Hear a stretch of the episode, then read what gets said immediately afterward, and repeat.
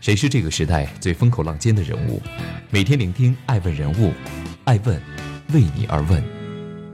Hello，大家好，爱问人物全球传播，爱问帮助创始人成长的创始人办公室，爱问传媒辅佐创始人全球定位传播，爱问资本帮助创始人的新经济公司投融资管。欢迎大家的守候，今天我们来聊一聊爱问观察。裁员、巨亏、破产，二零一九在线教育将迎大结局。距离二零一九年结束还有十天，在线教育独角兽小禾科技原作业盒子被爆出大面积裁员。近日，有作业盒子小禾科技的员工在卖卖平台上爆料称，作业盒子由于商业模式没跑通，编程部直接解散，BD 部门和辅导中心是裁员重灾区。而对于裁员比例，各方说法不一。有一名认证为该公司的员工称，一会儿百分之二十，一会儿百分之四十，现在百分之六十。对于被曝裁员一事，小禾科技方面向媒体表示，裁员属于公司正常调整优化，但未告知具体优化比例及部门。事实上，作业盒子的裁员并非个案。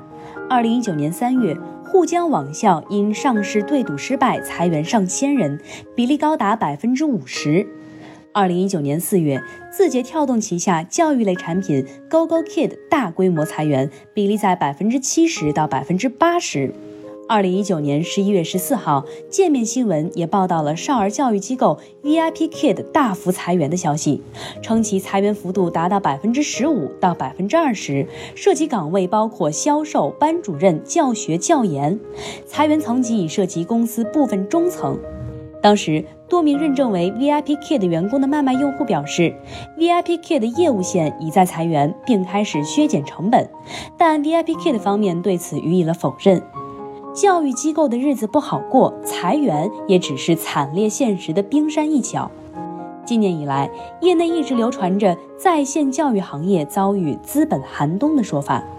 回顾这一年，一直以逆周期著称的教育行业，普遍遭遇了巨亏，部分企业甚至发生了欠薪和跑路的现象。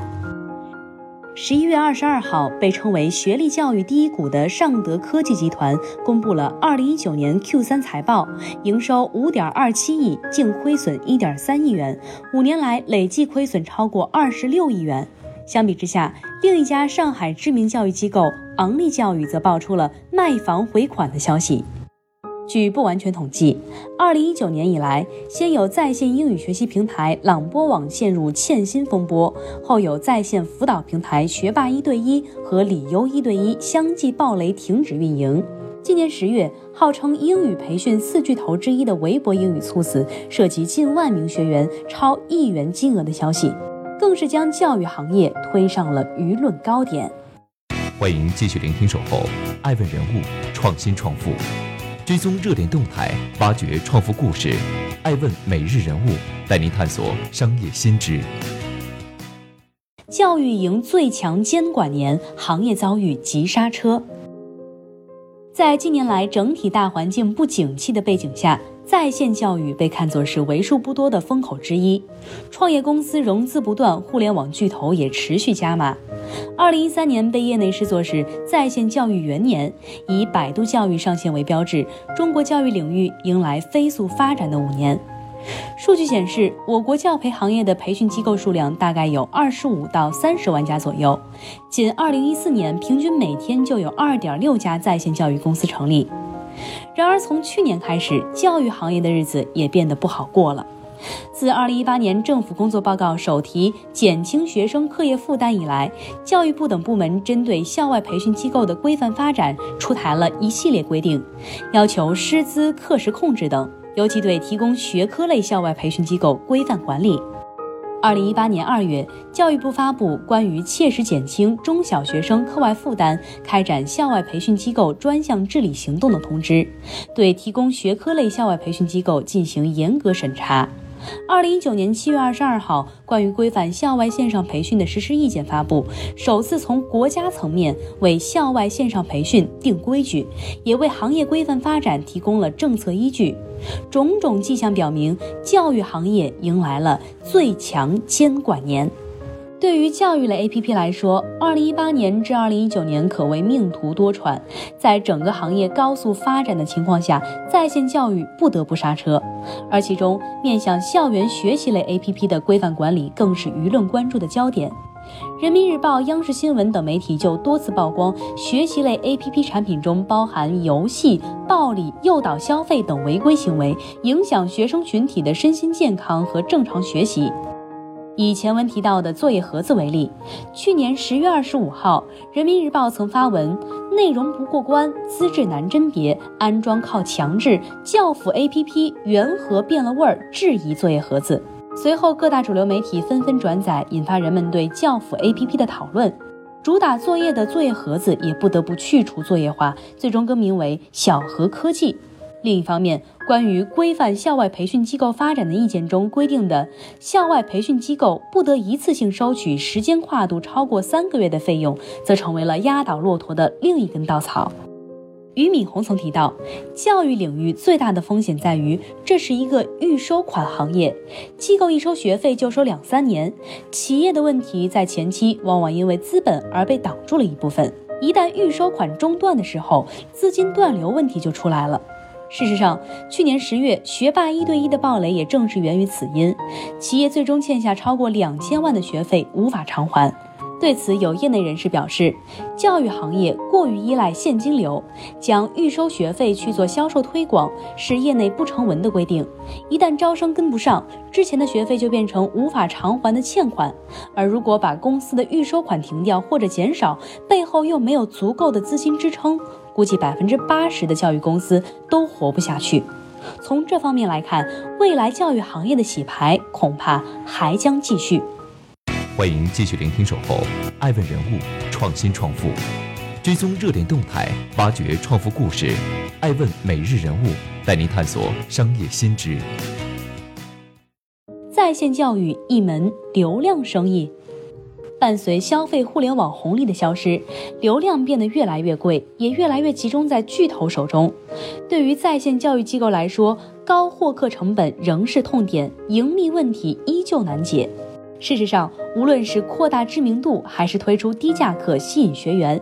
教育机构都需要在频繁信息流动中保持一定的露出次数。但大多数教育机构本身并没有积累流量的渠道，因此，像百度、腾讯等搜索引擎和社交媒体购买流量成为主流做法。从这个角度来说，众多在线教育平台更像是一个给 BAT 打工的过路财神。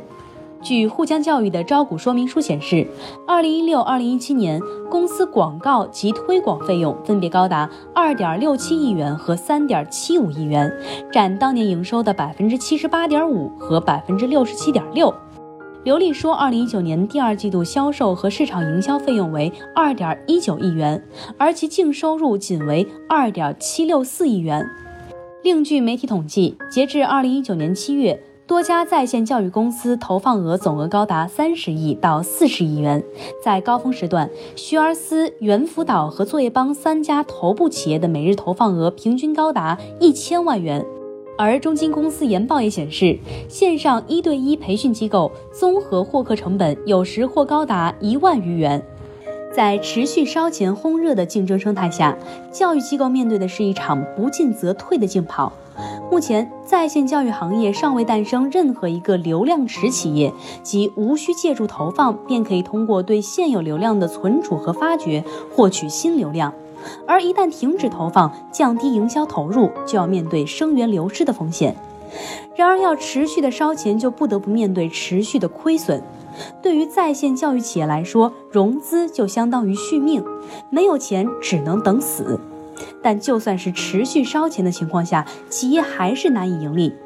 数据显示，截至二零一六年底，百分之七十的在线教育公司处于亏损状态，百分之十能够盈亏平衡而实现盈利的仅占百分之五，甚至百分之十五以上的企业濒临倒闭。